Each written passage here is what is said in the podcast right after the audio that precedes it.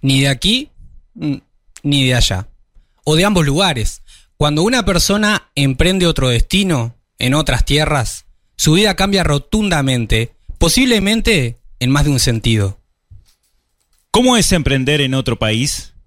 Hoy amplificamos la voz de quienes emigraron buscando oportunidades en otro punto del mapa para conocer sus desafíos, historias y aprendizajes en un episodio especial de Imposibles. Migrante, emprender en otras tierras.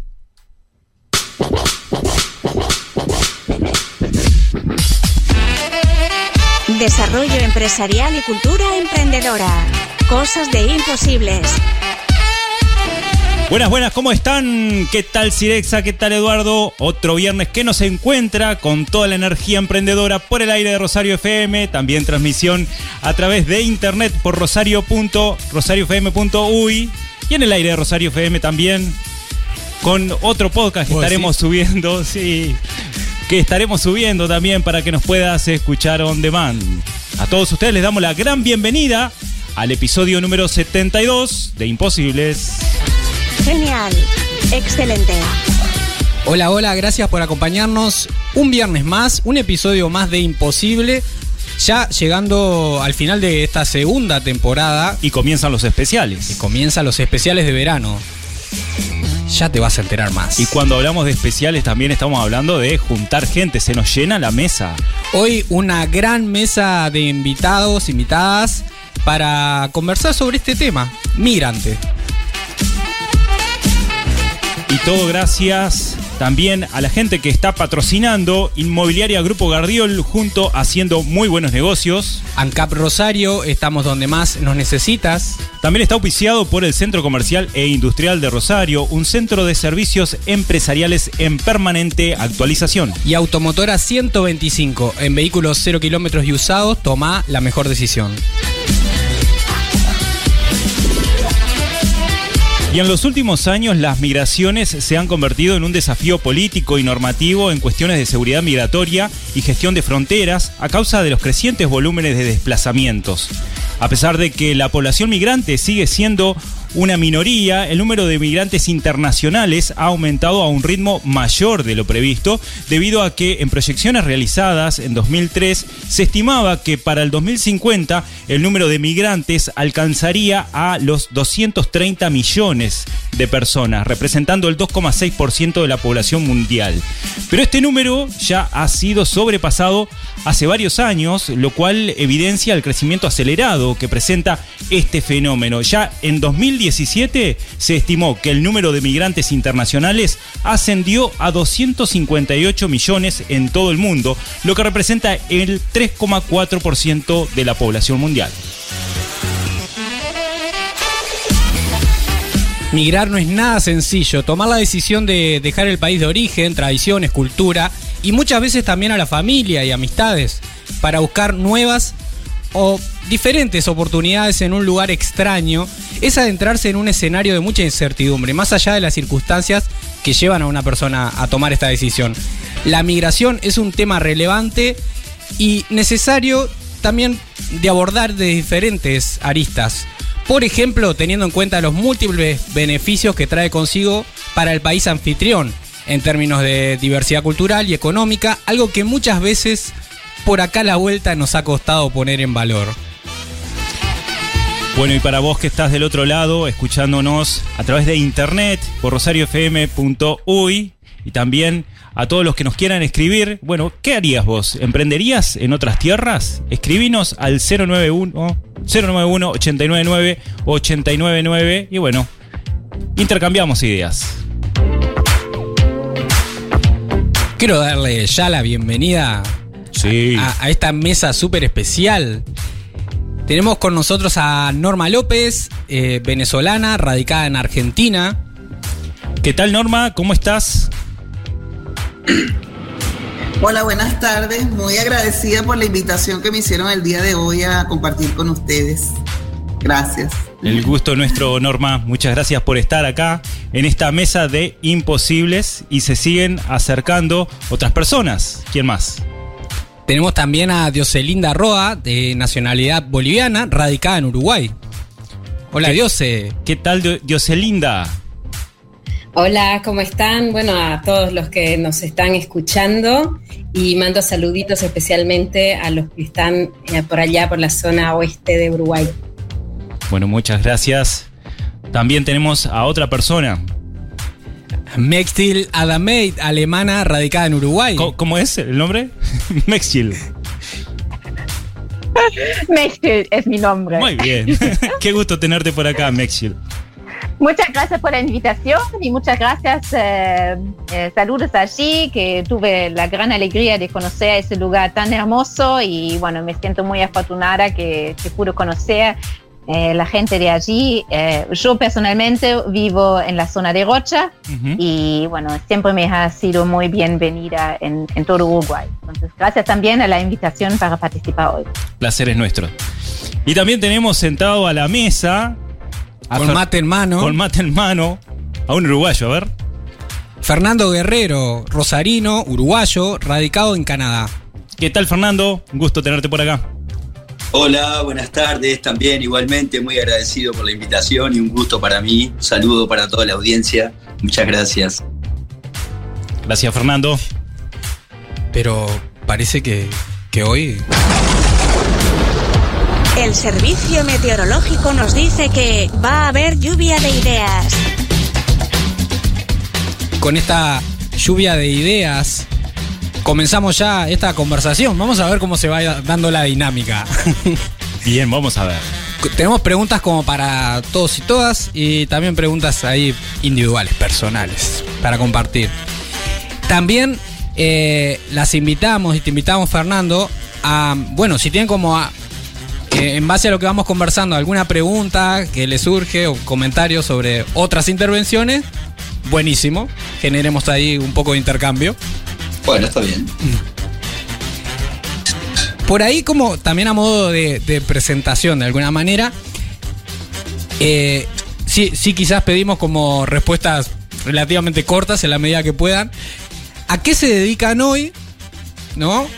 como presentación. Y si, si esto se lo imaginaban antes de emigrar, a lo que hoy se dedican, lo que están haciendo. ¿Por quién comenzamos? Y comenzamos por Dioselinda. Bueno, me, vinieron como los recuerdos en blanco y negro casi, porque hace casi, bueno, ya van a ser dentro de poco 20 años que empecé una relación, porque yo vine por amor a Uruguay, empecé una relación con un uruguayo que se llama Federico, y, mm, y, y claro, al principio no no, no creí que iba a terminar viviendo en Uruguay. Claro.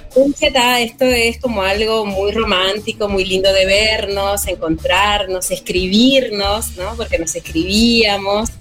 En esa época en que el mail era algo extraordinario y no cotidiano como hoy en día, ¿no? Y, mm, y un día él me planteó, ¿y si vivimos juntos? Y bueno, acá estás. Uno de los dos se tenía que mover.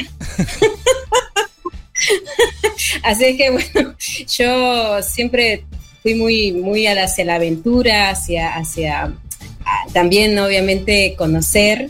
Y, y, no puedo decir que me enamoré primero de Federico porque ya conocía a Uruguay antes, había venido eh, un, año, un año anterior entonces em, ya me gustaba Uruguay y dije, bueno, ¿por qué no? Y, así fue como tomé una decisión, si bien fue difícil, obvio, como me imagino para todos los que estamos en esta mesa y todos los que nos escuchan que viven en otros lugares, eh, tampoco es una decisión que la tomás muy a la ligera. Claro. Pero creo que tiene un dejo de aventura, ¿no? Y creo que eso es lo lindo porque te mueve las emociones desde diferentes lugares y obviamente es un cambio de vida y es un nuevo renacer de alguna manera, ¿no?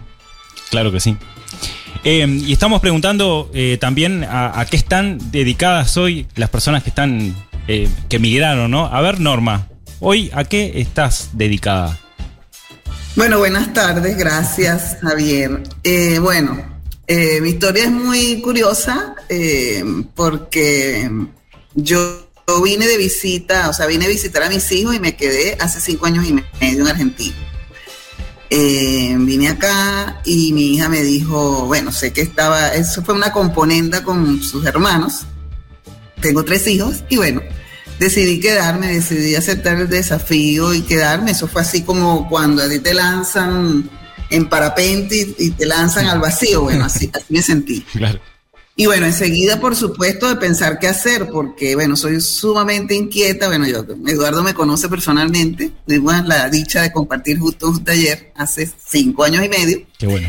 Y soy muy inquieta y, bueno, dije, no, yo tengo que hacer algo, ¿no? Y doy gracias a Dios de que he podido, pues, eh, si se quiere, pues, ejercer mi profesión. Yo pues, tengo 25 años de docencia en el área de ingeniería y administración y adicionalmente eh, me desempeñaba en la parte de costos.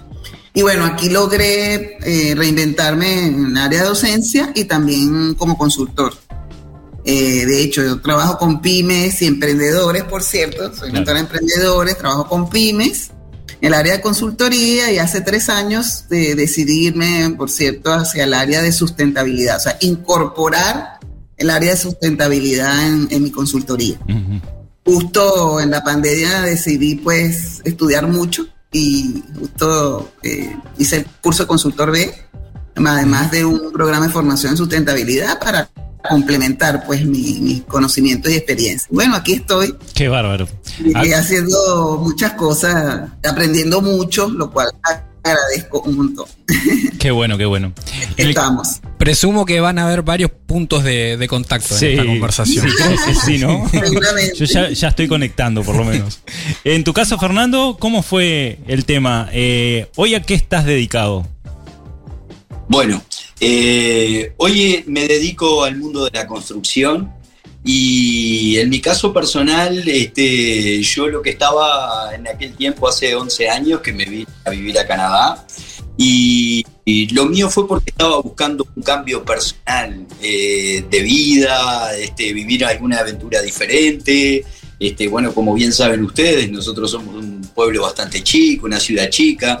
Este, y en un momento sentí que me gustaría este, vivir alguna experiencia diferente y yo en mi caso ya tenía la suerte de tener parte de mi familia viviendo aquí en la ciudad de Toronto, en Canadá. Sí, sí. Entonces, en ese sentido, este, bueno, como que tuve, fui un poco inducido a, venir acá, ¿no? En conversaciones con mi familia, este, hablando justamente de esa búsqueda personal, de, de emprender algún camino nuevo, alguna cosa nueva. Este, bueno, se fue manera. Este, vine primero también a, probar la experiencia de vivir acá y la verdad que este, si bien los cambios fueron grandísimos también este, y fue difícil adaptarme y de todo, creo que hoy puedo decir que estoy enamorado de esta ciudad también. Este, bueno, este, muy feliz de haber tomado esa decisión, ¿no? Que me tiene dividido entre dos países que quiero muchísimo, ¿no? Claro y que creo que poco, este, quizá a ustedes también les pasa lo mismo, uno nunca pierde eso, ¿no? Ese sentimiento hacia el lugar donde vivió y, y demás. Estoy bien feliz también de haber tomado esta decisión. Me dedico a eso acá en Canadá, al mundo de la construcción. Qué bueno. Excelente. En tu caso, Mectil, ¿qué te trajo? Bueno, tú lo sabes quién me trajo, eh, eh, Daniel, quien soy mi esposo, pero en realidad lo interesante es mi migración. Eh, yo vine desde la China. Mm. Hace también como Fernando 11 años que estoy ahora en Uruguay. Eh, pero yo conocí a, mi esposo eh, cuando estuve trabajando en la China. Y como bien saben, China y Uruguay son antipodos, entonces, bueno, realmente para hacer una relación, bueno, era básicamente lo que hacemos ahora, nos vemos por la pantalla. Entonces yo decidí de, de venirme y bueno, mi formación, yo soy, eh, yo tengo un magista doble eh, en tecnología, que son los estudios de China, que es todo eh, el idioma, economía y todo. Y soy economista también. Entonces, en la China yo trabajé como parte de la Agencia de Desarrollo em, de Alemania. Y cuando yo vine a Uruguay, eh, bueno, trabajo como consultora independiente en las temáticas que ya se mencionaron, también en el tema sustentabilidad, emprendedorismo y bueno, mucho vinculado también al, al tema agua.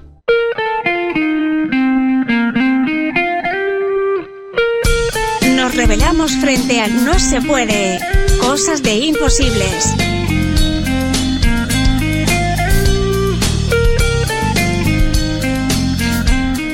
En esta tertulia imperfecta, que es presentada por ANCAP Rosario, estación de servicio líder en la zona este de Colonia, vamos a estar hablando un poco más sobre emprender en otras tierras. Vamos a estar hablando, continuaremos hablando con los migrantes que tenemos sentado acá en esta mesa de imposible.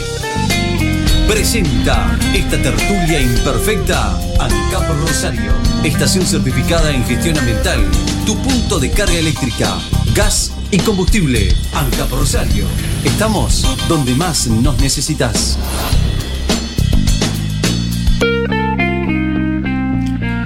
Y de alguna manera algo nos fueron compartiendo. Pero queremos saber por ahí cómo fue esto. Un poquito de cómo fue tomar la decisión y cómo les recibió el país al, al que emigraron. Capaz que cambiamos ahí un poco el orden. A ver, Norma. Buena pregunta. Eh, bueno, como ya les dije, yo me quedé aquí, vine de visita y me quedé. Y mm, bueno, fue así como pensar, eh, o sea, quise salir de la zona de confort, es decir, pensar que, que, es preferible, decir, si yo hubiera, o sea, si no me hubiera quedado, hubiera dicho, si yo me hubiera quedado, ¿qué hubiera pasado? Entonces, acepté el desafío de quedarme a ver qué pasa. Les puedo decir que no ha sido fácil, pero no estoy arrepentida, pero ni un minuto. Ha sido la mejor decisión de mi vida porque me permitió darme cuenta que sí puedo, o sea, que sí pude hacerlo, que podía reinventarme, eh, que podía hacer muchas cosas. Eh, de hecho, yo tuve unas sesiones de coaching muy buenas con Eduardo, hicimos coaching cruzado. Uh -huh. Y a raíz de eso comprendí que tenía que ir hacia adentro, verme hacia adentro para luego poder ofrecer hacia afuera. Entonces, bueno, eh, eh, en eso estuve. Y bueno, nada, por supuesto, hacer relaciones, eh, empecé a capacitarme, porque es muy importante cap capacitarse continuamente. Eh, por supuesto, buscar trabajo. Y bueno, eh, no puedo quejarme, realmente Argentina ha sido un país que me ha brindado muchas oportunidades. Por supuesto no es fácil, son culturas diferentes, pero bueno, bueno ha sido todo un proceso de trabajo personal para, para poder adaptarme y seguir adelante. Claro. Pero bueno, lo más importante es que sí se puede. Sí, claro que sí. ¿En tu caso, Mexel? Yo también puedo decir que, que has recibida de forma muy, muy amable y eh, sí, es como dice Norma, eh, hay que capacitarse, hay que conocer al país. Para mí, tengo que decir de verdad, yo llegué sin saber hablar español. Mm. Eh, me gustan por suerte los idiomas, entonces dentro de un mes aprendí el español y luego tenía que viajar a dar una, una conferencia en español también. Mm. Fue en Bolivia, Dios. y de verdad me sentí muy cómoda porque también hablo el, el inglés, pero es como cuando hice esa primera, um, esa primera um, charla en, en, español, para mí uh, fue muy interesante ver que la gente en realidad realmente me apoyó. Le expliqué que era la primera vez que hablaba y y bueno, fue después también una, una ronda de preguntas y respuestas muy linda. Entonces siento que eso sí es algo de, creo que de Latinoamérica en general, que, que recibía gente de afuera eh, con una mente abierta, con un corazón abierto y creo que el corazón es algo muy, muy importante. Y lo mismo acá en Uruguay. Eh, yo he trabajado en, en esas mesas redondas. Eh, donde yo, eh, la alemana, representa parte de, de, de Uruguay eh, que me parece muy, muy abierto también, de que, que yo sí, viviendo bueno. ya un tiempo, ya más que una década acá, me permite también decir, bueno, nosotros y me refiero a ese país. Eso claro. es algo muy lindo. Sin duda. La calidez del latinoamericano que dicen siempre que, que tenemos mucha calidez. Eh, que a veces como uruguayos no nos reconocemos. No, para nada. En no, eso, ¿eh? No. Y bueno, como uruguayo le podemos preguntar a Fernando también, a ver cómo lo recibieron allá en Canadá. Bueno, en mi caso, este es bastante diferente porque pienso que, bueno, no quiero equivocarme, ser injusto con, con Canadá a la hora de, de- de- de dar mi punto de vista, porque en mi caso particular yo soy una persona que no tiene una preparación académica, una formación, este, entonces eh, yo que me puedo considerar eh, eh, mano de obra no especializada, en mi caso particular, Canadá es un país donde por su buena situación económica recibe muchísimos inmigrantes de todos los países del mundo. Entonces Canadá tiene más bien una política cerrada hacia la migración y trata de condicionar eso de tal manera de que no sea fácil venir a este país eh, eh, y a menos que tengas que puntualmente tengas alguna especialización que al país le pueda servir, que pueda estar necesitándolo, no es un país que con los brazos abiertos. Entonces, en mi caso particular, considero que comenzar en Canadá ha sido muy difícil, no solo para mí, sino que conozco la realidad de muchos migrantes que vienen en mi misma situación y la verdad que acá hay que venir con la mente bien clara de lo que uno quiere hacer y venir realmente preparado a pasar mal entre comillas, ¿no? Porque son muchas cosas que se juntan cuando una persona eh, comienza una nueva vida en un país, sobre todo Claro. en una diferente, una cultura diferente, pero además de todo eso también tratando de encontrar el hueco que no está precisamente este, abierto para uno. Entonces como que acá toca abrirse camino, que no es lo mismo que pienso en otros lugares donde quizá el camino esté un poquito más allanado. Eh, lo que yo tenía como particularidad y una suerte este, eh, muy grande también era que ya tenía familia acá, como bien les dije, este, yo, mis hermanas ya vivían en Toronto, entonces este, lo que no tuve por un lado, lo tuve por el otro, y, y creo que fue fundamental para que yo hubiera podido este, desarrollarme mejor y, y sentir menos el choque este, en todo sentido. Eh, sí, diría que pienso que Toronto no es fácil para Canadá, en realidad no es fácil para empezar cuando uno no tiene algo que ofrecerle al país, el país no está abierto. Para mí fue bien. Acá eh, están llegando mensajes, le mandaron un saludo ya a Dioselinda y aprovechamos para preguntarle también en su caso cómo fue. Desde Aladi y desde Bolivia. Gracias, sí. Bueno, em, gracias por los saludos. Eh, como decía al inicio, la decisión no se tomó a la ligera. Fue una decisión que obviamente eh, me llevó a, primero a tomar conciencia de que iba a haber un cambio.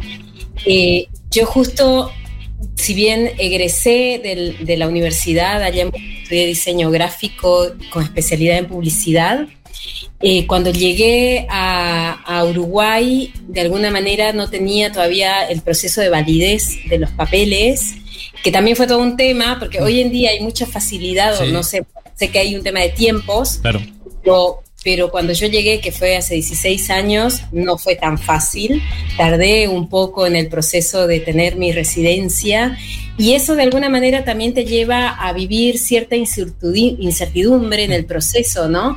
Em, y, también eh, lo que sí, eh, la calidez de- de- del apoyo de las personas que fui conociendo en todos estos años, pero sobre todo en esos primeros años de apoyarme justamente en el proceso de poder estar establecida legalmente, fue, fue, fue, fue realmente muy, muy estimulante para poder seguir avanzando. Y, en este proceso que nos convoca de, bueno, cómo emprendemos, ¿no? Como inmigrantes, tiene mucho que ver con eso, ¿no? O sea, en base a la incertidumbre, de alguna manera, también nos movemos y, qué posibilidades hay. Obviamente uno trae su propia historia, su propia impronta, trae su cultura, trae sus costumbres eh, y también dices, esto podría funcionar aquí, ¿no? Eh, entonces, como que vas probando cosas que pudieran darse. Llegué a hacer chocolatería, bombo- bombones de chocolate con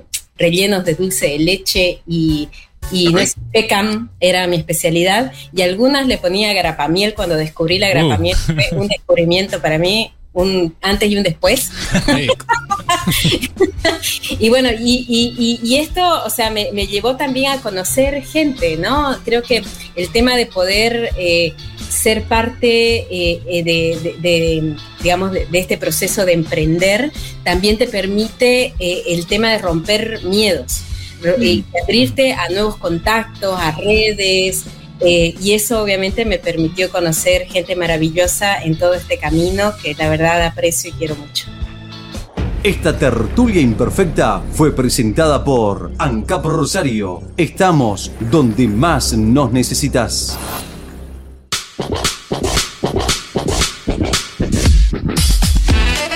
Tomamos el error como oportunidad de aprendizaje. Cosas de imposibles. El emprendimiento inmigrante es un fenómeno que ha ganado visibilidad a lo largo de los años. De hecho, un estudio sustenta que la migración genera un aumento en la, en la probabilidad de hacer parte de un nuevo negocio. Esto lo dice el LID en el año 2007. Esto debido a que el emprendimiento se presenta como una muy buena oportunidad de suplir necesidades e incluso puede ayudar al crecimiento personal de los migrantes, ya que les permite mejorar su calidad de vida, adaptarse al entorno y generar ingresos de manera independiente. Además, el emprendimiento es una excelente alternativa para contrarrestar la falta del empleo por sus beneficios económicos y por su contribución al desarrollo de los países. Eso también está avalado por estudios realizados en el 2017. Vos, que estás del otro lado, ¿emprenderías en otras tierras? ¿Cómo? ¿Por qué? Lo que quieras compartirnos. También compartí tus preguntas para esta gran mesa que tenemos de migrantes.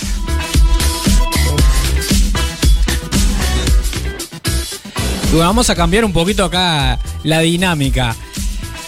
Mextil, tenías una pregunta o algo para compartir, ¿verdad? Sí, en realidad, eh, gracias Eduardo. Para mí era em, un poquito reflejando, eh, reflexionando que, que, dijo Fernando sobre cómo le pasó en, en, Canadá. Yo trabajo justo como coach y, y facilitadora entrenamiento cultural, entonces para personas que se mudan de un país a otro. Y bueno, él habló del que mucha gente dice choque cultural, que yo lo llamo más bien, porque la palabra me, me parece personalmente siempre sienta algo, entonces yo trato de no hablar de un choque, sino más bien es una transición y es un desafío, obviamente. Y, y, creo que, que, lo que ha compartido Fernando en realidad es que seguramente ha pasado también a Norma, a Dioselinda y a mí, que realmente hay que poner de uno mismo cuando te cambias de un país a otro. Eh, aunque yo compartí que sí me ha, eh, y me siento muy bienvenida en este eh, país y, siento un, una, una, un, calor humano acá que, que realmente es de destacar, no significa que puedo cruzar los brazos y se me caen las putas. Eh, entonces, eso creo que es algo importante de decir, que es un trabajo personal que se mencionaba también en estos estudios y es un esfuerzo. Es como dijo también Norma, y quizás quiera agregar algo, se puede, pero se puede si alguien quiere y se hace el esfuerzo. Sí, efectivamente yo coincido totalmente con Melchi. Eh, no es nada fácil, no es nada fácil.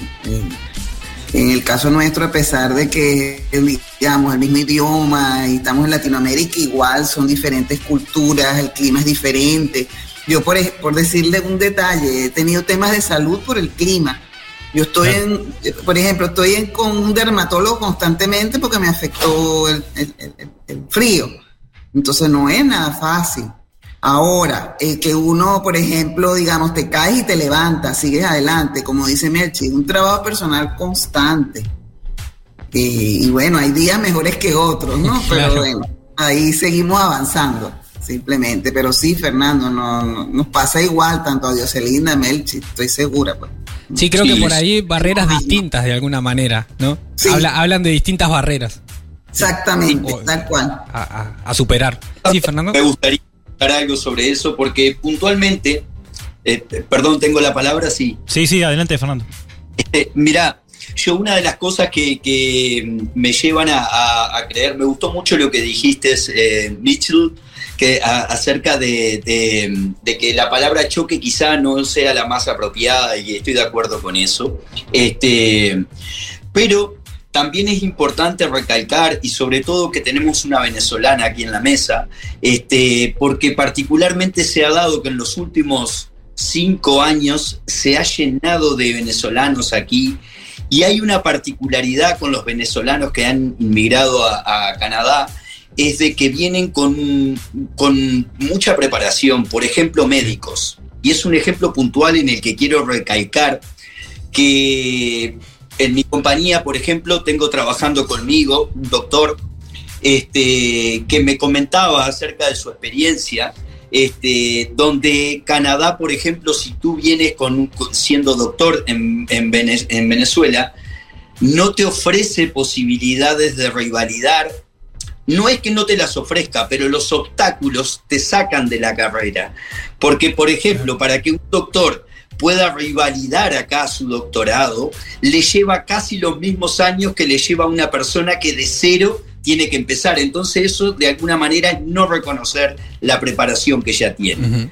Entonces, por más que un venezolano tenga un excelente inglés y que pueda y que, y que haya ejercido durante 15 años medicina en Venezuela, volver aquí a rivalidar significaría, y eso lo sé en, varias otras este, profesiones, este, significa prácticamente hacer la carrera de nuevo y en ese sentido es que yo le llamo un obstáculo, porque... Yo no sé cuál sería, cómo sería incluso en Uruguay en ese sentido, qué es lo que debería hacer un médico para rivalidar los estudios, capaz que sí, y, y soy yo el que desconozco eso, pero sé que particularmente aquí conozco muchas personas que son abogados, escribanos, arquitectos, y se les hace imposible poder rivalidar. ¿Por qué? Porque hay dos barreras. La primera, que puede ser personal el obstáculo del idioma, pero después de que saltas ese obstáculo, también conseguir los papeles, tener una situación legal dentro de Canadá, se hace muy difícil por la cantidad de obstáculos que te ponen en el camino. Salvando esa, eh, eh, eh, ese obstáculo después, tocaría la otra parte que sería rivalidad en, la profesión misma que uno tiene y eso es lo que lo termina siendo de alguna manera inviable y en ese sentido no es un sentimiento personal, sino que hablo a través de la experiencia de otras personas también que conozco acá y que se le ha hecho realmente difícil, tanto que generalmente tienen que terminar cambiando de profesión o dedicarse a otra cosa en este país que también es verdad que da muchas oportunidades en otro sentido, pero para los profesionales, por ejemplo, es un obstáculo bien grande. Claro, venía pensando como un poco esto, ¿no? Eh, eh, de alguna manera, bueno, no conozco como la realidad de todos los países, pero de alguna manera cada país tiene como sus cosas que se hacen más fáciles eh, y, sus dificultades, ¿no? Y, hablamos de, varias cosas, ¿no? Porque eh, por un lugar, por un lado hablamos del el tema de las barreras eh, idiomáticas, que cada uno los tiene y es una, una habilidad que cada uno tiene que adquirir para poder derribar esa barrera. Estamos hablando también de otras barreras que son culturales, más allá de lo idiomático, pero también existen barreras políticas, digamos, este, que, tengan normativas. tienen los normativas que tienen los países. Así que de todas estas barreras, eh, cada migrante tiene que sobrellevarlas de alguna forma. Son desafíos. Y, tomo. Sí, Norma.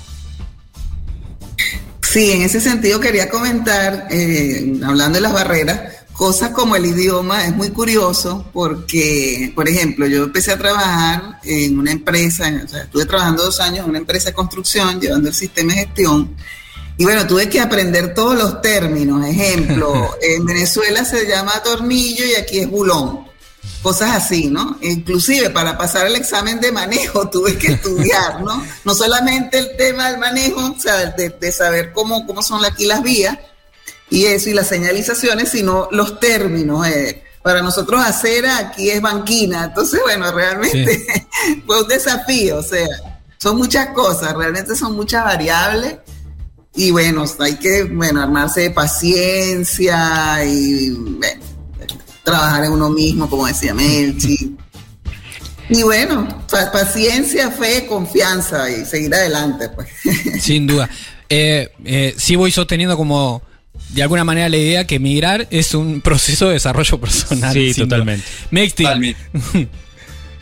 Sí, em, tanto como dijo Norma, el tema de, idioma es em, uno seguramente, pero el otro se mencionó ahora el tema de eh, rivalidad, títulos, y creo que en ese sentido Uruguay sí ha cambiado. A mí me llevo también lo mismo como dijo Dios, pero creo que Uruguay en ese sentido, eh, ahora yo sé de otras personas que muchos de los procesos ahora se pueden hacer en línea.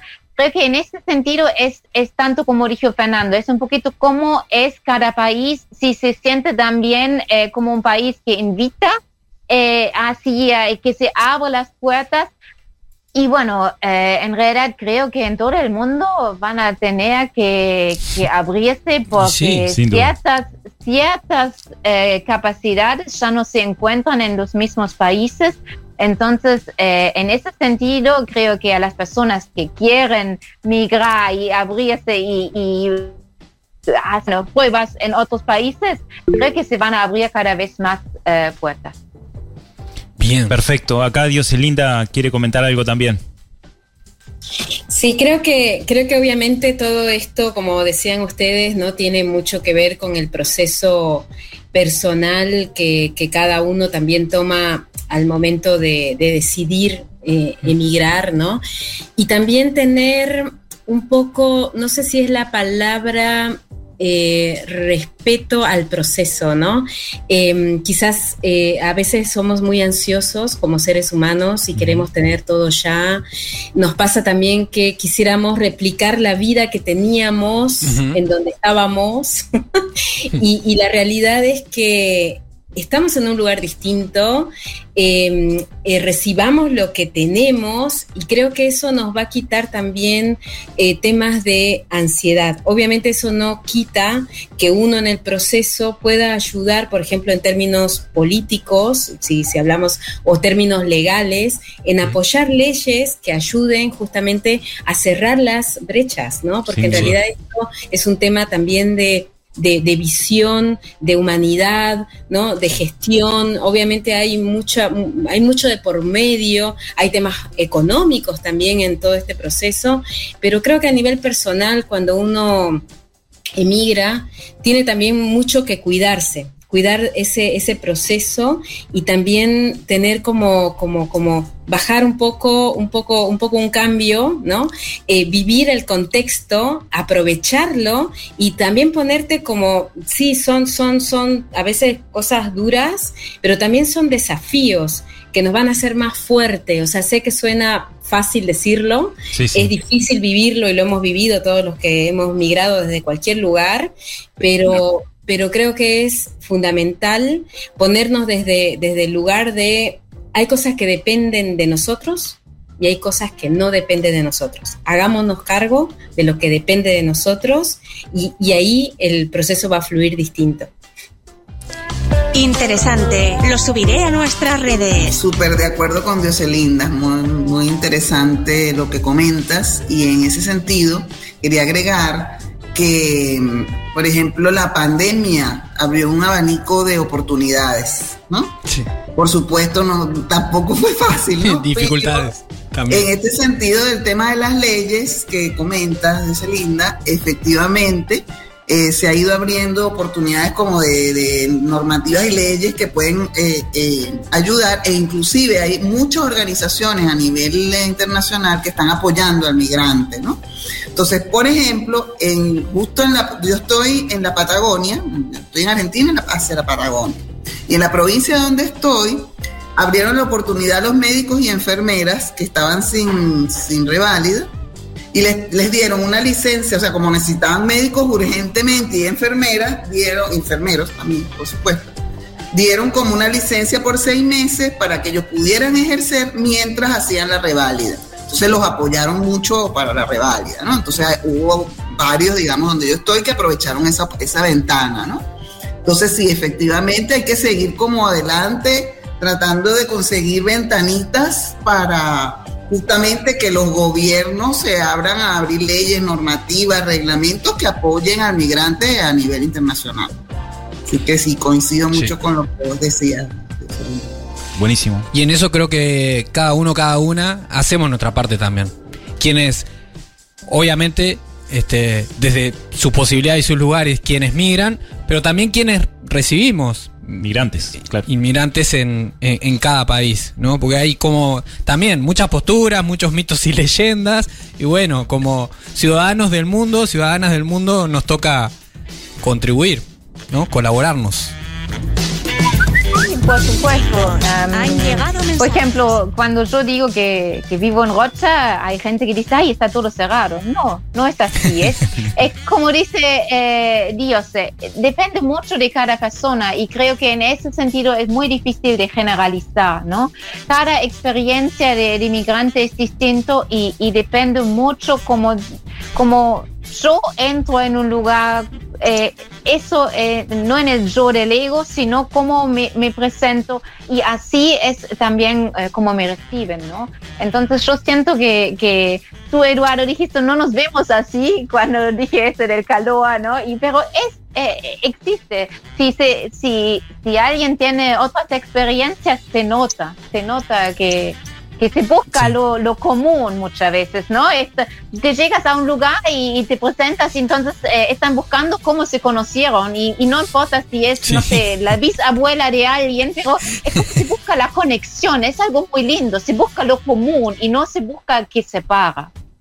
Totalmente. Sí, yo la experiencia más cercana a eso que, que tuve fue ir una, eh, a una asamblea de, de iglesias en, en Estados Unidos 20 días y, y cuando llegué abrazaba a todo el mundo. Y claro, sobre todo la gente de Europa me, me miraba me miraba un poco raro y, y- y me apartaba, ¿no? Después me fui dando cuenta como de los códigos. Pero bueno, era muy chico, sí, Javier. No, tenemos, primero vamos a pasar al mensaje que, que tenemos ahí que recibimos recientemente por el 899-899. Acá compartía así Araceli eh, que, que- que en Uruguay conoce como varios casos de, de profesionales que han revalidado como el título, eh, haciendo referencia a lo que conversamos hoy más temprano, que conoce médicos de, de otros países como Cuba y Venezuela. eh, en, en la- en salud pública trabajando en esta zona, en, la- en esta zona este de Colonia, y destaca, dice que son tan amables y agradables, y bueno, que le parece muy lindo el programa de hoy. Pero much- muchas gracias, muy amable. Y veníamos hablando un poco de, de barreras, de todas las barreras que, que tiene cada migrante, de los desafíos que se plantean, pero ustedes además tuvieron un desafío mayor, que es emprender en otro país. ¿Cómo fue ese proceso, Fernando? Bueno, este, en mi caso tiene, tiene mucho que ver con, con eso que estábamos comentando recién, ¿no? De que como que uno ya viene más abierto a, observar, a ver oportunidades, a- viene con, con, como decimos en Uruguay, con hambre de hacer cosas.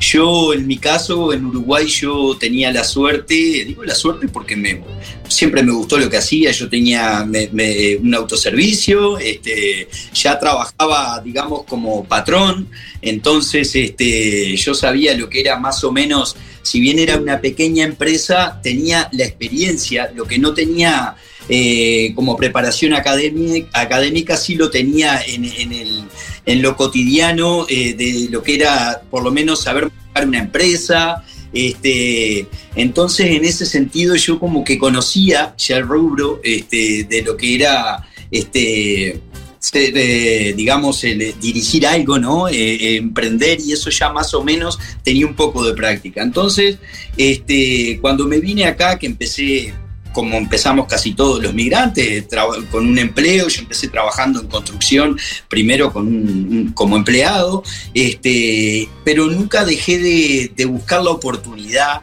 de, así como lo hacemos con las relaciones personales, también en lo laboral, siempre estaba buscando oportunidades. Y en ese sentido, eh, Canadá es un lugar que está en constante crecimiento, entonces como que todo el tiempo se están abriendo oportunidades. Y bueno, eh, con esas ganas, con esa hambre de, salir adelante, este, dentro del rubro en el que me manejaba, fui aprendiendo y fui con eso, este, buscando siempre la manera de mejorar dentro de lo que hacía y, y, bueno, y me fui abriendo camino y, y, sabiendo observar. Yo creo que la clave fue eso, observar la, la, las necesidades que habían para tratar de ponerme dentro de mis limitaciones este, a, a, a, tratar de yo mejorar en ese sentido. Entonces yo me encontré en un momento este, viendo un hueco entre la oferta y la demanda y eso fue lo que hizo que, que, que yo me abriera en, en el camino de, de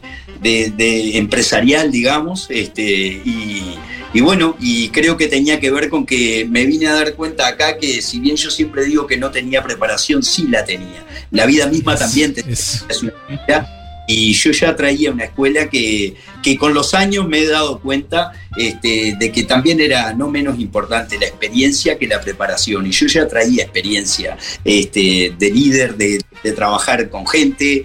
Y bueno, así fue que fui dando los pasos, que nada fue fácil, pero por mi forma de ser, eh, mi forma de desenvolverme con la gente, eh, la empresa en la que trabajaba me ofrecieron este, quedar como encargado y empecé a, a, trabajar con la gente y a, darme cuenta que podía ser bueno en eso.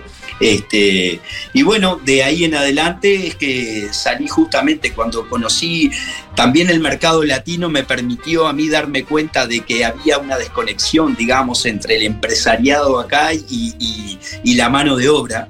Y, y, bueno, ahí fue donde me metí al medio de eso a, a ofrecer yo justamente este, a gente que, que, sabía que tenía el faltante de gente y bueno, yo soy el contacto, yo te puedo conseguir gente. Y ahí empecé a hacer eso, a mover gente en el mundo de la construcción y a hacer como un contacto, ¿no? Y creo que ahí estuvo mi... mi qué bueno, mi, qué bueno.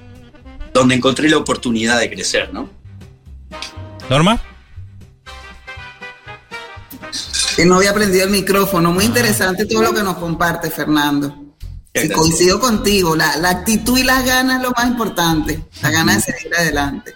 No, quería compartir que en mi caso, por ejemplo, claro, yo, eh, mi última experiencia en Venezuela era como docente, eh, y bueno, yo llegué acá y casualmente o causalmente había un evento de emprendedores cerca de mi casa eh, yo era profesora universitaria y adicionalmente mentora de emprendedores en Venezuela. Entonces, bueno, participé en ese evento en, en la universidad que queda cerca de mi casa y conversando con el, el coordinador de la carrera de administración, eh, me, me, pidió el currículum. Eso por una parte, ¿no? Y por la otra, estaba en el evento y bueno, comenté que yo era mentora de emprendedores y bueno, después de eso, eso fue como en más o menos en octubre y luego, en, a principios del siguiente año, me llamaron para comenzar a dar clases allí en la universidad, y ahí tengo ya cinco años. Y también eh, buscaron mentores para emprendedores a nivel nacional. Total que me inscribí, me hicieron unas entrevistas, quedé y empecé a trabajar con un grupo de emprendedores. En ese momento a Donoren, pero la justo la persona de la universidad eh, trabajaba con emprendedores en la universidad, de hecho hay una incubadora allí, vio mi trabajo y me llamó para trabajar con él ya remunerado. Entonces, bueno, así fue como empecé, pues, o sea, entre así, causalidades y casualidades. Causalidades de la vida, pero por supuesto, bueno, yo creo que se alinearon los astros, no sé, el universo, Dios, como lo quieran llamar, bueno, se abrieron las oportunidades para participar y bueno, por ahí empecé. Hay un toque de actitud en todos estos casos, ¿verdad? Por sin supuesto, duda. sin duda. Sin, sin duda, ¿no? no nada viene de arriba, nada, nada llueve, sino más. Es así. Es eh, así. En, en, tu caso, Dioselinda? En, en mi caso fue que mm, sí, siempre, siempre en realidad emprendí, incluso en Bolivia, y fui intraemprendedora también. Es uh -huh. decir, yo trabajaba en un diario, el diario El Deber, y mm, y ahí eh, estaba por, por, o sea, estaba en la vuelta que se iba a lanzar un suplemento infantil Entonces con un grupo dentro del trabajo armamos un equipo y nos postulamos y presentamos el proyecto y lo ganamos y durante un tiempo trabajamos armando ese suplemento, yo como diseñadora eh, en ese momento. Y, em, y, después cuando llegué a Uruguay me dediqué a la docencia, trabajé en Talleres Don Bosco, un gran escenario maravilloso que me permitió conocer eh, chiquilines, porque eran todos de 22 a 40 años, más o menos, eh, no, perdón, de, de, de, 16 a 22 años, perdón, de 22 a 16 años, chiquilines de todo el país. Y, y, me permitió conocer también eh, a los dejos, ¿no? De, diferentes lugares que pareciera que no, o, las formas de ser, ¿no? De los que son de Tacuarembó, de los que son de Rivera, bueno, de la zona oeste también, de, todo lo que es Rosario, Colonia, tenía de todos lados. Y, siempre en la búsqueda de dar lo mejor para mis alumnos, eh, en el medio de todo eso, eh, en esto de emprender, siempre busqué también cómo emprender mm, ayudando a los demás, ¿no? Entonces eso me permitió eh, profundizar en la búsqueda de cómo podemos emprender resolviendo de alguna manera problemas, ¿no? Algo que me mueve, algo que me moviliza, algo que me agita el corazón. Y ahí fue en donde conocí el movimiento de empresas B, y, bueno, ahí también fue un escenario en donde conocí a Melchet en un curso que, hicimos juntas de multiplicadores B en el 2015 y a partir de ahí empezó un mundo de alguna manera en donde todo este proceso de aprendizaje eh, siempre lo voy llevando hacia lo que es una mirada más sostenible en el tiempo, hacia lo que es una mirada más inclusiva, eh, hacia, hacia estas economías que incluso hoy en día estamos hablando de la regeneración y, y me, me, siento muy comprometida con, con, con, todo este tema, me siento muy comprometida con poder generar más impacto social y medioambiental y poder transmitirlo y cómo incorporar esto en la mirada eh, empresarial, cómo incorporarlo en los negocios, ¿no? Entonces, eh, eh, para mí este, este proceso que ha sido por un lado personal, también parte de una actitud, porque yo llevo esto de alguna manera en la sangre, eh, ya de, familia de alguna manera, ¿no? Em, cómo poder seguir dándole a la, sociedad eh, lo mejor que yo pueda desde mi lugar, eh, que a veces uno dice, pa, pero uno no, ese granito de arena, ese, ese, ese, esa gotita puede ayudar, siento yo, a hacer la diferencia. Y si somos muchas gotitas, podemos hacer más. Entonces parto mucho desde ese lugar para emprender. Súper importante esto que trae Diose, que también conecta, y ahora vamos a ahondar un poquito más en cada, en cada caso. Norma, tenemos que despedirte. Sí, sí.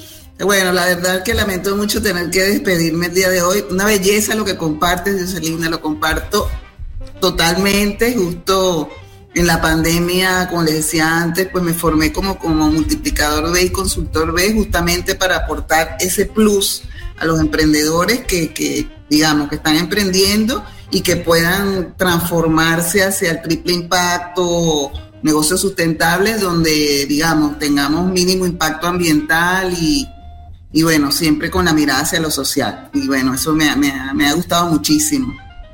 De hecho, yo también estoy aquí incorporada con la gente de Sistema B, he dictado algunas capacitaciones de, de mí lo que importa y, todo lo relacionado a, certificaciones B. Y bueno, eh, es, hermoso. Así que bueno, comparto con Dioselinda y bueno, veo que Melchi también está en, ese mundo. Así que bueno, encantadísima de estar con ustedes hoy y bueno, les mando un gran, gran abrazo a todos. Un abrazo multicultural. Excelente. Muchas gracias, Norma. Gran abrazo. Bueno, despedimos a Norma, pero vamos a continuar charlando eh, sobre este tema migrantes que es apasionante desde el punto de vista de todas las experiencias que están compartiendo a partir de los diferentes países, lo multicultural, como decía Norma, que tratamos de acercar un poquito más a esta comunidad de imposibles.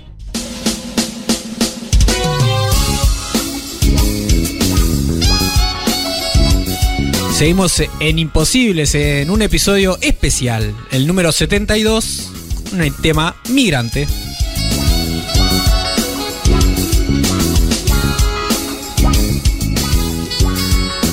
Y convencidos de, de cuánto nos suma ¿no? la, la diversidad cultural, social, las diferentes experiencias.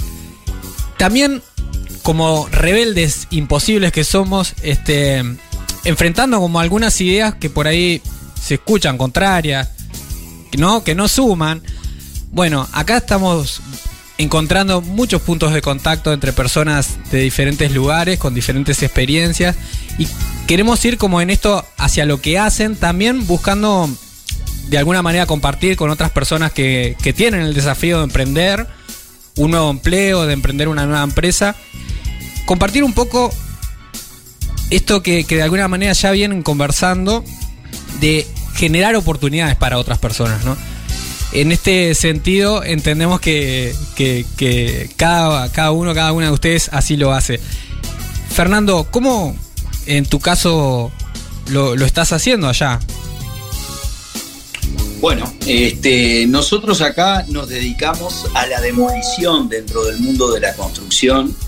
Eso es lo que más hacemos, también construimos y particularmente estamos trabajando en proyectos que en este momento estamos en más de un proyecto a la vez, donde estamos trabajando en parking.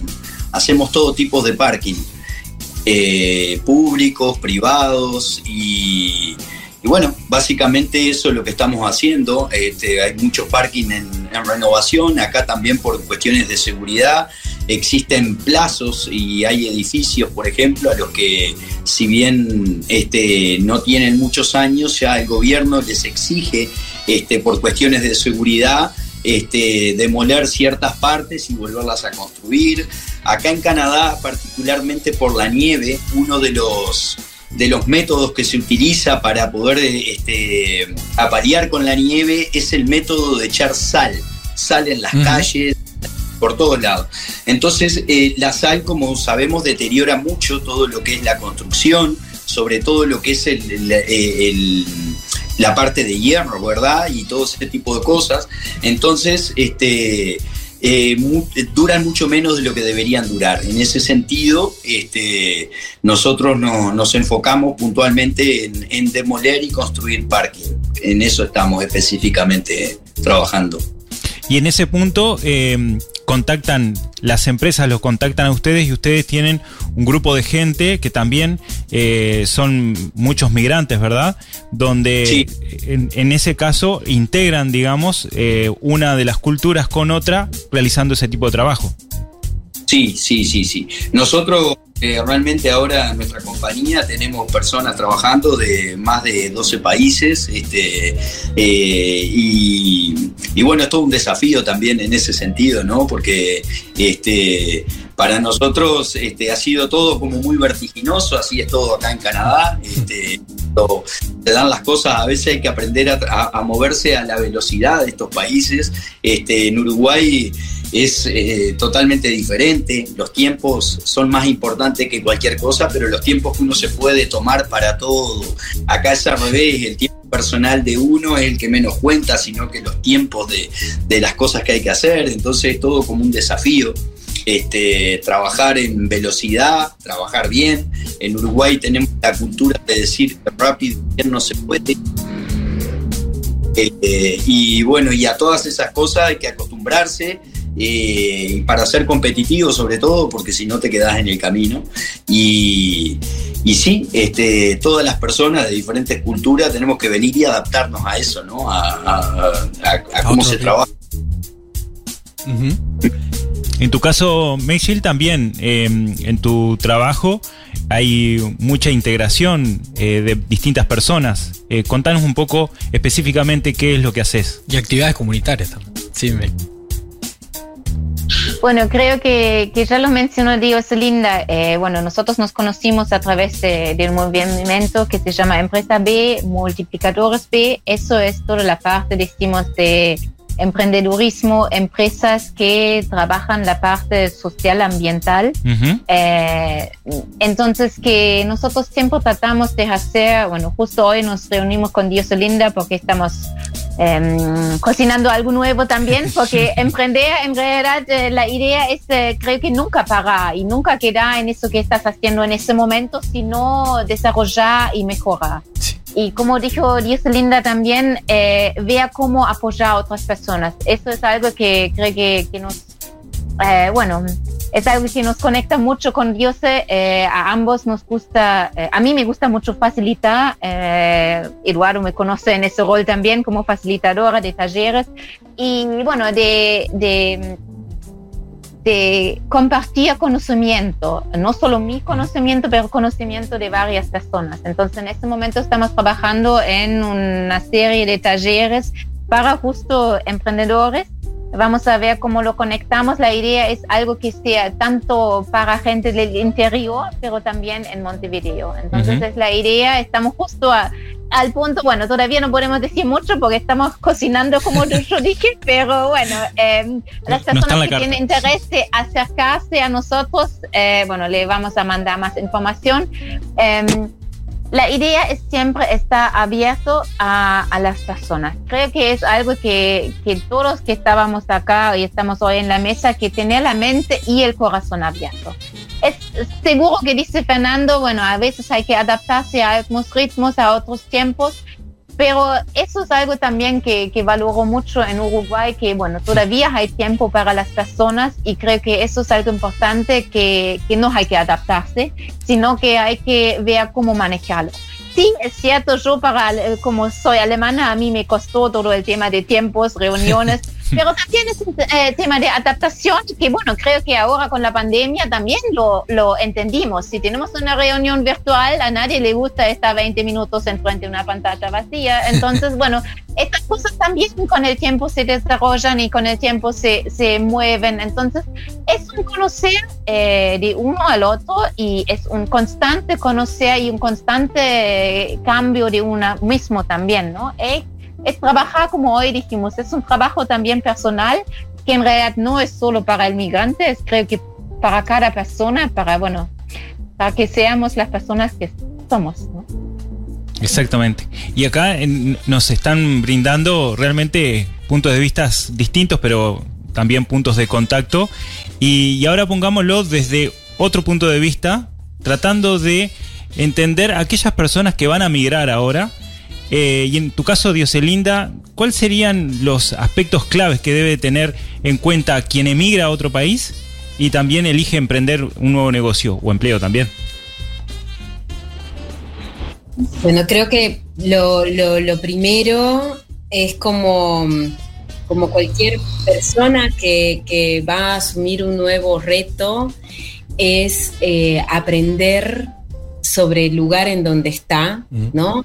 Eh, empezar a incorporar eh, eh, parte de esa, de esa cultura, empezar, como decía Melchet, a adaptarse también un poco a, a, a, los procesos que está viviendo el país, en donde uno está empezando a radicar, acercarse también a conocer las leyes, porque no por ignorante de las leyes no las vas a cumplir, ¿no? Entonces creo que es súper importante acercarse tam, también, digamos, a, es una forma muy importante de, de, de, de ver el mundo y, y tomar, digamos, eh, también como estrategias de mediano y largo plazo, ¿no? El corto plazo es llegué o estoy llegando. Claro. Eh, entonces, bueno, ¿qué va a pasar de aquí a tanto tiempo, o sea, como irme poniendo metas, eh, porque si bien, digamos, los tiempos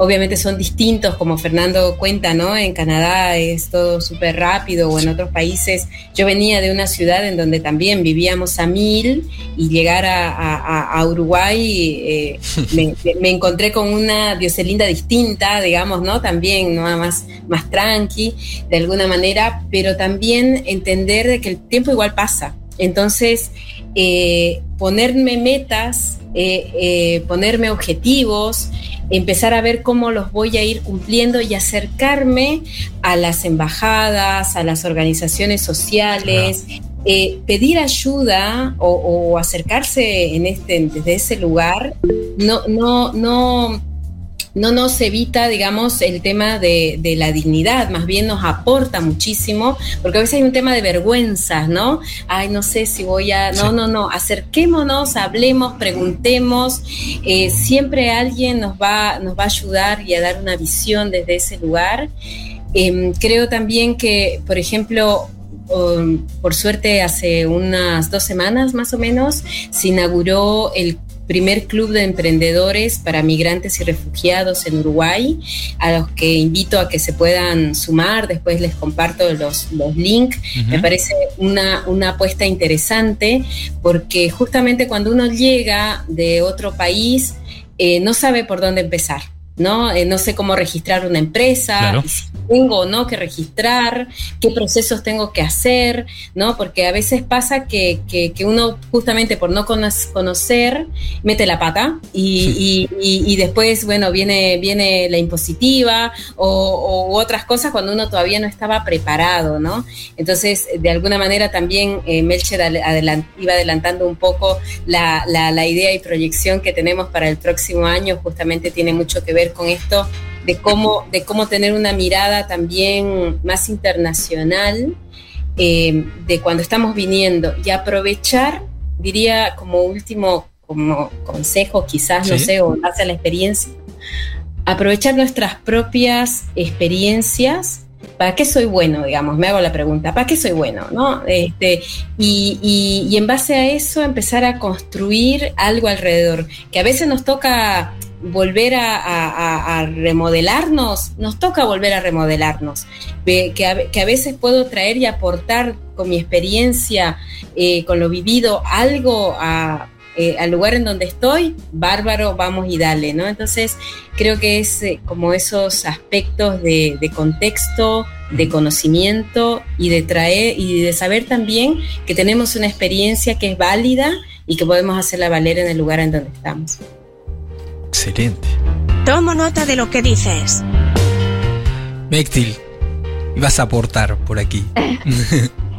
eh, quiero agregar a lo que, que dijo Dios. Eh, mencionamos mucho la, la, las palabras de construcción, ¿no? Remodelar, y bueno, a mí me, me salió eh, la imagen del puente, ¿no? Eh, creo que, que somos de alguna manera puentes a otros países, a, lo, a otras experiencias, mm. y también es importante lo que dijo Dios, eh, bueno, extender la mano eh, por parte de los, de los que nos reciben, pero también pedir ayuda. A veces creo que es algo que, que a muchos nos cuesta, pero pedir ayuda y, y también cuando estoy emprendiendo, dar la ayuda también. Entonces, emprender no significa, bueno, eh, solamente pen pensar en una competencia que yo para que pueda salir eh, no puede mirar por la izquierda ni la derecha, sino creo que hoy por hoy más que nada es importante, por eso lo mencioné antes también, las redes, trabajar en redes y, y tejer esas redes. Sí. Sin pensar si eso me va a eh, traer un peso en ese momento mismo. Porque muchos son las relaciones. Bueno, tú, Eduardo y Javier hablaron de las relaciones y, y si realmente miras eh, cómo fue nuestra conversación, hay puntos de conexión. Entonces sí. hay que ver esos puntos de conexión. Capaz no salen ahora, pero está bueno tener esos contactos y, y tenerlos también presentes. Y estar agradecida también por, bueno, yo en mi caso por la invitación y por conocer a tanta gente con tanta experiencia y aprender de estas ex, eh, experiencias. Divinos consejos que van quedando. Fernando, ¿qué te gustaría compartir como claves, herramientas?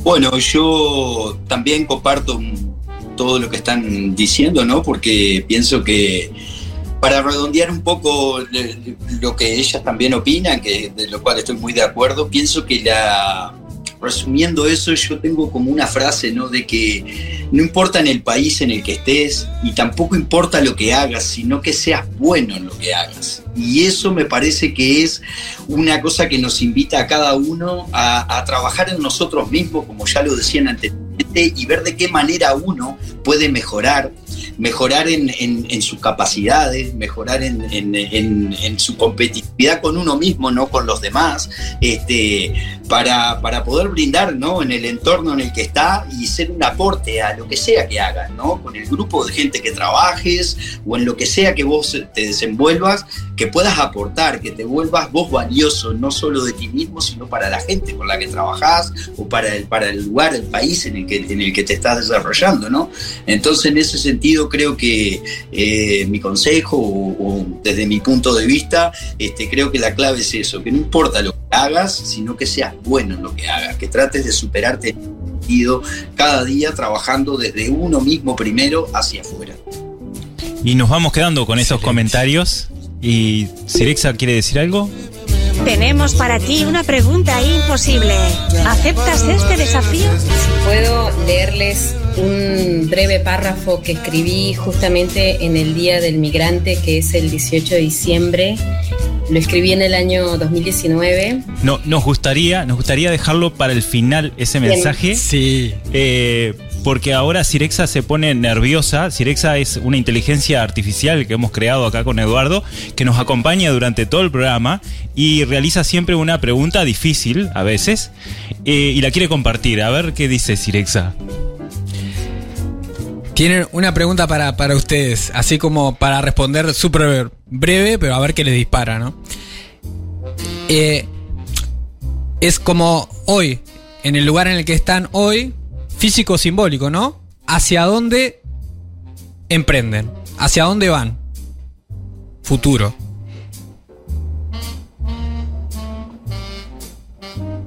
¿Qué pregunta? Chan chan. ¿Quién levantó la mano?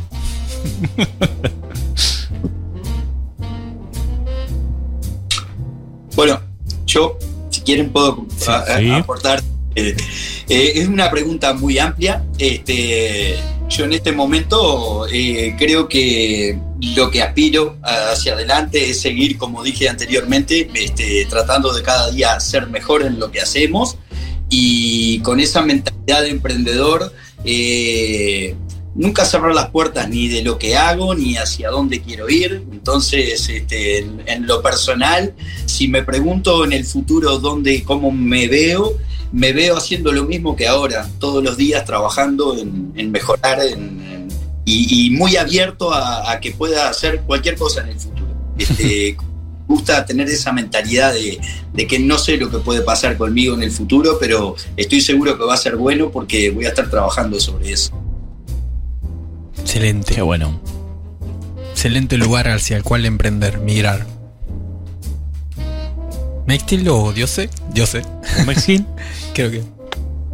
La, visión de, futuro siempre va de la mano de, los sueños, ¿no? Eh, yo hoy en día estoy trabajando en una empresa B que se llama Reimpulso, con la que estoy aprendiendo muchísimo sobre la regeneración y mi visión para el futuro es justamente seguir acompañando estos procesos de regeneración social y ambiental desde el lugar en donde esté. Em, esa es como mi visión de futuro. Excelente.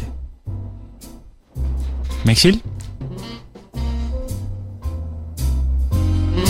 mi visión para el futuro, para emprender, es eh, emprender hacia la conciencia.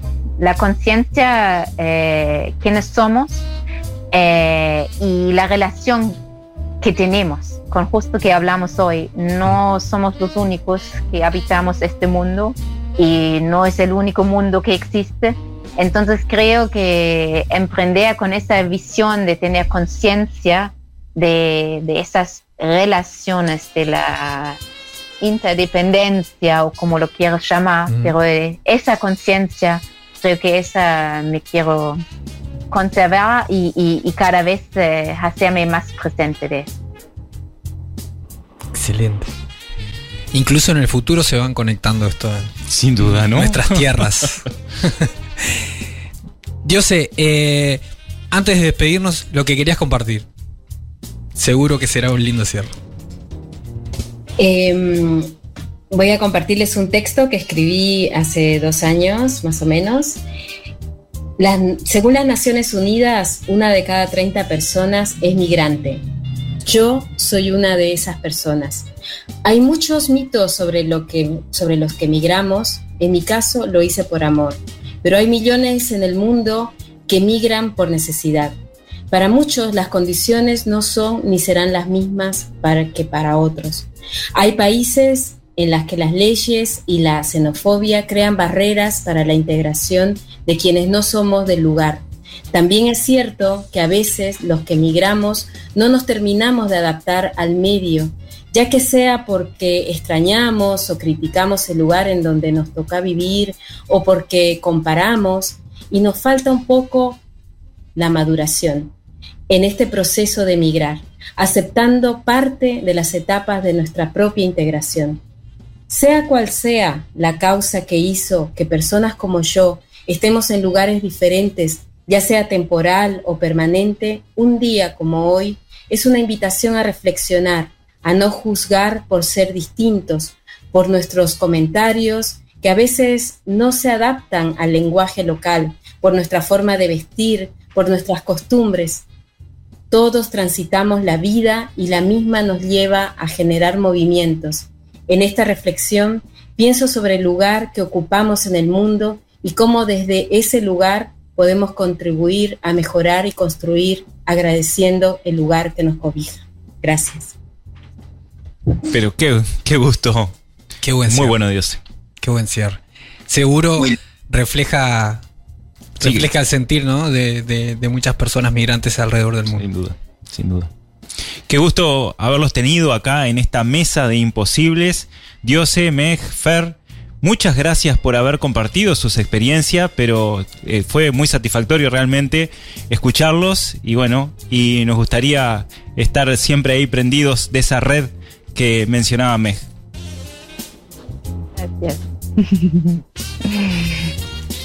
Gracias. Gracias por la invitación. Imposibles fue patrocinado por Inmobiliaria Grupo Gardiol, juntos haciendo muy buenos negocios. Presentado por ANCAP Rosario, estamos donde más nos necesitas. Por el Centro Comercial e Industrial de Rosario, un centro de servicios empresariales en permanente actualización. Y por Automotora 125 en vehículos 0 kilómetros y usados, toma la mejor decisión. Invita a tus contactos a escuchar Imposibles Cultura Emprendedora en Spotify, Apple Podcast, YouTube o en tu plataforma favorita. Suscríbete también al blog, eso podés hacerlo y recibir así las últimas no- novedades en tu correo. Somos Eduardo Hernández, Javier Siliuti, quienes en Rosario FM y junto a vos seguimos haciendo posible lo imposible. Nos vemos. Chao. Chicos, llegamos al final de la transmisión. Me desconecto. Hasta el próximo episodio. Haz clic en el botón para no perderte nada y compartí este programa con tus contactos. Imposibles es una producción de Rosario FM. Creación y conducción, Javier Filiuti y Eduardo Hernández. Arte y diseño, Ecocomunicaciones. Edición y mezcla, Rodrigo Amado y Eduardo Hernández.